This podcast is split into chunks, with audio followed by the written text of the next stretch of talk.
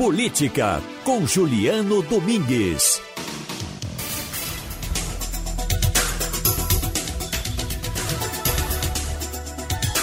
Olha, 4 e 25 minha gente. Juliano Domingues é sociólogo, jornalista, professor, acadêmico e mestre e doutor em ciência política. Está sempre conosco aqui nas segundas no Balanço de Notícias. Professor Juliano, como vai? Boa tarde, tudo bom?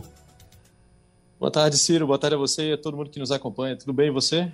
Ah, prazer mais uma vez ter aqui de volta com a gente. Temas que são vários, são vários, mas a gente vai trazer os mais próximos, aqueles que nos tocam de perto agora, que está movimentando todo mundo. Aliás, o Brasil inteiro falando hoje do Recife de forma triste, lamentavelmente. Nós sabemos que, que todos os nossos atos, meu caro professor Juliano Domingues, eles são políticos.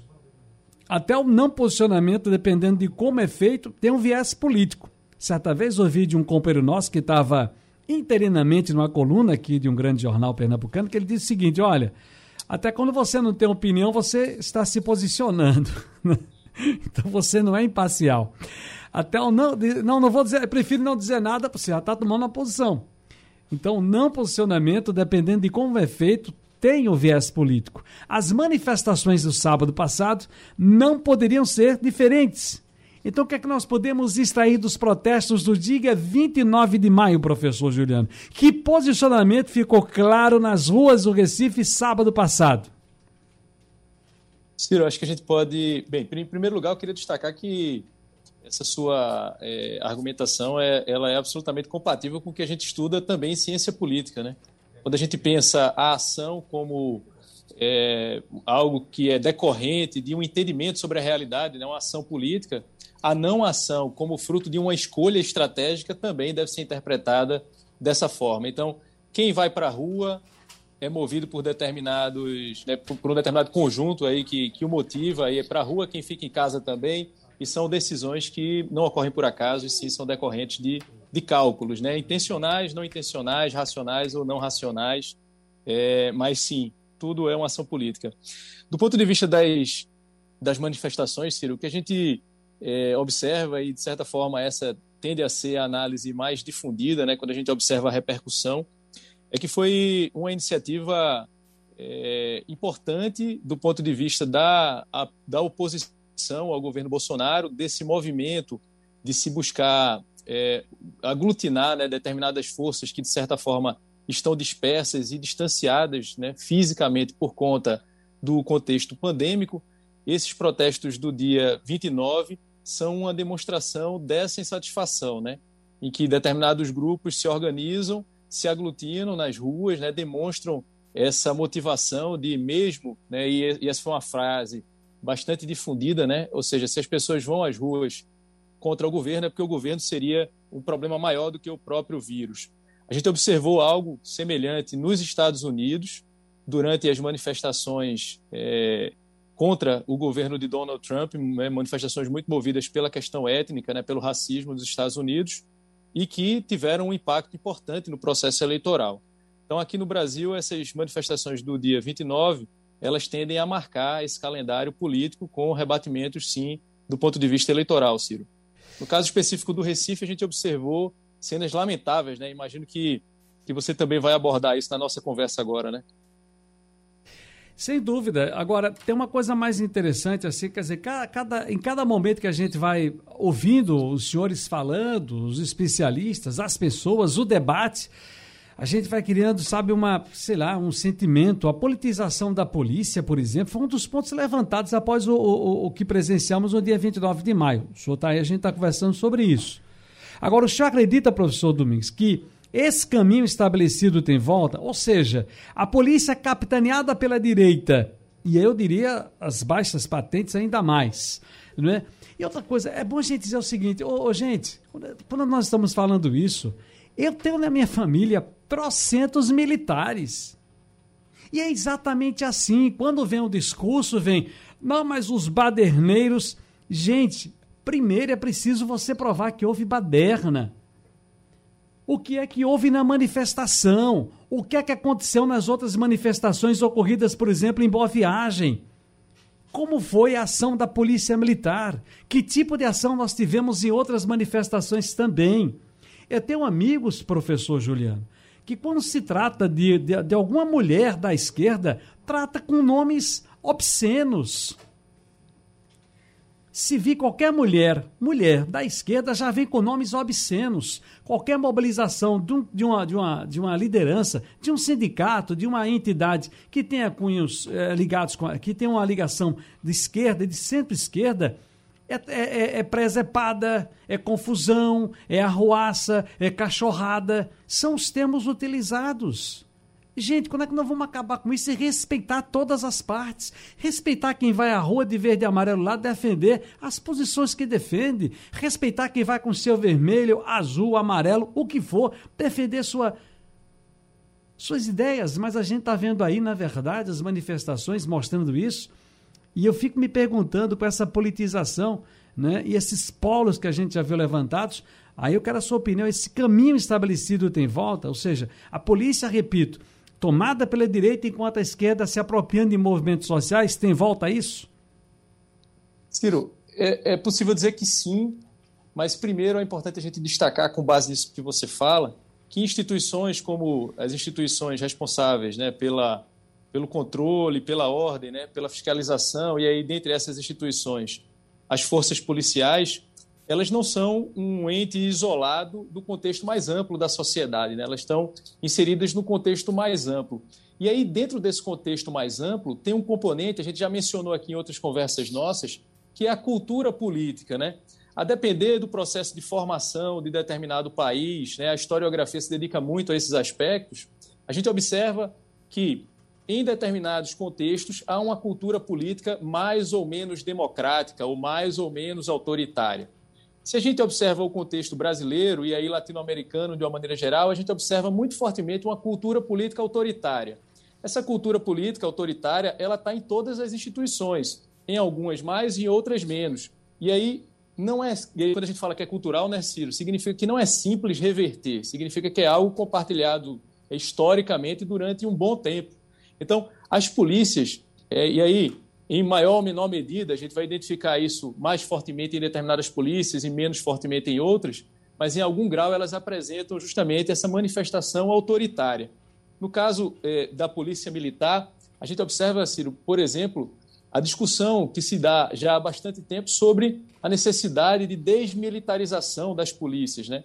A cultura política autoritária dentro dessa tradição militar, ela acaba representando uma espécie de barril de pólvora e aí, aquele indivíduo né, que é, passa por esse processo de formação, ele é educado nesse sentido, né? Então, às vezes, a gente encontra um policial X ou um policial Y, né? E às vezes a gente tem parentes, né? Eu mesmo tenho. Meu irmão é policial, eu tenho um irmão que é policial federal.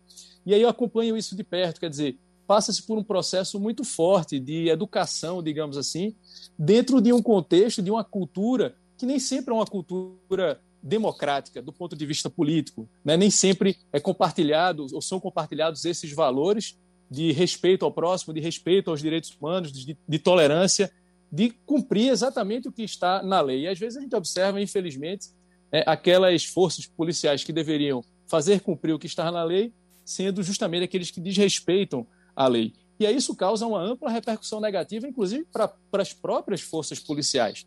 Imagino que, de uma maneira geral, os policiais não sentem orgulho, né? muito pelo contrário, de episódios como os que foram vistos ontem. Então, o quanto é importante que essa cultura política democrática seja ainda mais fomentada dentro das forças policiais, Ciro.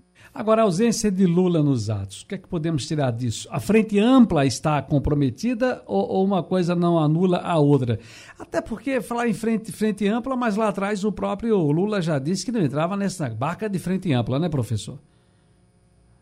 É, o que acontece, Ciro, eu acho que a interpretação importante de se ver no caso da presença ou não de Lula é o senso de time, né? é, o, é o momento de entrar em campo. Né?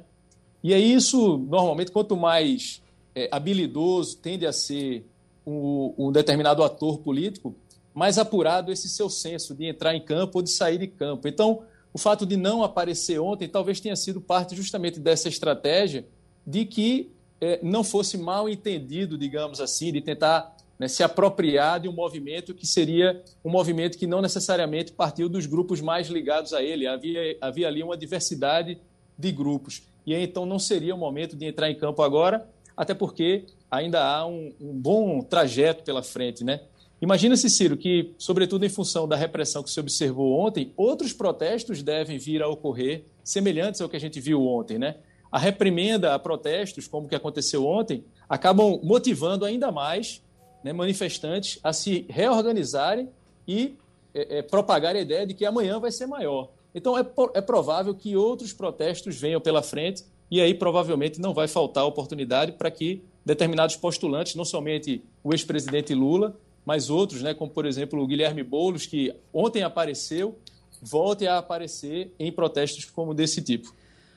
Ontem eu recebi uma ligação de um amigo muito triste, porque estava na casa do irmão, né, e vejam as coisas elas como se dão. E de repente, almoço ali, na casa do irmão, ele está todo mundo nessa coisa da pandemia, da restrição, se cuidando, eles têm uma certa certa afinidade, estavam lá brincando. Agora, cada um com um pensamento diferente, com, com filhos, né? Com filhos espalhados, tá, aquela coisa toda, e os dois ali conversando, daqui a pouco chega a informação, aliás, isso foi no sábado, chega a informação da correria, centro da cidade, todo mundo em polvorosa, e aí um deles, o, o da casa, né?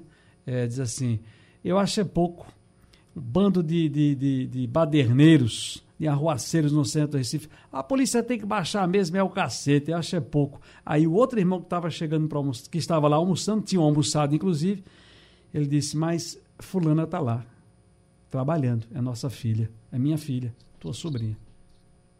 Você vê como a coisa ela se dá, né? Como acontece. Foi lá porque não aguenta mais, porque ela quer vacina. Ela foi lá porque não aguenta mais o que não tem 600 reais, ela quer 600 reais. Foi se manifestar. É ruim? É. A gente é contra a manifestação por conta do momento que estamos vivendo. Disse agora, agora há pouco aqui. O vírus está aí, a pandemia está aí. É errado, não podemos aglomerar, gente. Eu não posso cobrar do presidente da República, do governador, do prefeito, do, do síndico do meu prédio que não aglomere. Se eu, se eu aglomero, se eu faço igual. Mas é que também você tem que colocar-se no lugar de alguns e ver que tipo de manifestação e por que você fez aquela manifestação. E aí você encontra um exemplo tácito, claro, objetivo de uma família, no tempo e no espaço que estava acontecendo e o que está acontecendo na sociedade brasileira. Eu espero que eles repitam, é, Ciro, repitam esse almoço, e, professor. E olha, Ciro, você traz aí um elemento que muitas pessoas já devem ter ouvido, né? Que é essa sanção social à manifestação. De uma maneira geral, fomos educados na história recente do Brasil, ou não tão recente assim, né, Ciro? De 64 para cá, houve uma preocupação muito grande em desestimular, é, eu, ou, ou, seja, de, é, é, inter, de que internalizemos a cultura da não manifestação.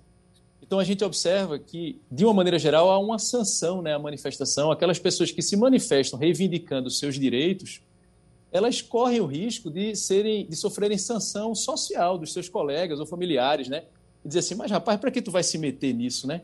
Fica na tua, tu não tem nada a ver com isso. Isso, do ponto de vista da cultura cívica, tende a ser algo danoso, Ciro, porque aí passamos a aceitar calados, né, a é, enxergar com maus olhos organizações civis que buscam fazer valer seus direitos, e assim um, isso, no final das contas, acaba beneficiando aqueles que já usufruem de determinados direitos, né, o não compartilhamento de determinados direitos, ou a não efetivação de determinados direitos, ou a não divisão do bolo, digamos assim. Quando né, conquistas importantes, como, por exemplo, o próprio, a própria jornada de trabalho que temos hoje, né, de oito horas, ou direito a férias, foram conquistas fruto dessa organização social, de uma militância cívica, da busca por efetivação de direitos e da conquista de direitos para uma sociedade mais justa. E aí, quem é que ganha com o desestímulo à manifestação em busca de direitos? É importante que, que quem está ouvindo a gente se pergunte também a respeito disso. E por que não nos organizamos para reivindicar nossos direitos, né? Então é algo importante que, que manifestações dessa natureza, e como você bem falou, Ciro, se as pessoas estão nas ruas, no volume que foram as ruas, é porque chegou no limite, provavelmente. Né? Nesse cálculo, né, Ciro, de o que é, que é menos ruim? É eu ficar em casa e não me contaminar, ou eu, e tudo continuar como está, ou eu ir para a rua me sentir parte ativa de um processo que busca mudança do determinado cenário mesmo que isso signifique correr algum risco. E então as pessoas foram para as ruas é, com cuidado, com máscara, com é, álcool, com fila indiana. É importante ressaltar isso, que foi, de certa forma, pouco abordado de uma maneira geral. Né? Mas Professor... houve sim o distanciamento e uma preocupação com a não contaminação. Sem dúvida. Obrigado mais uma vez e boa tarde ao professor Juliano Domingues, é sociólogo, jornalista, professor acadêmico e mestre e doutor em ciência política. Professor Juliano, um abraço, até a próxima. Um abraço, Ciro, e já que estamos numa rádio, né? Você falando agora sobre se organizar, reivindicar, me lembrei de Chico Sainz, né? Que dizia que se eu me organizando, eu posso desorganizar. Quando algum grupo se organiza, algo se, se desorganiza e isso mexe com os interesses consolidados. Então tem resistência, tem reação e é assim que a humanidade caminha, Ciro. É importante se descobrir de que lado você samba, né? Como diria Chico Sainz, né? Você samba de que lado? De que lado Sigamos, você Ciro, samba? Um abraço. Um abraço, querido.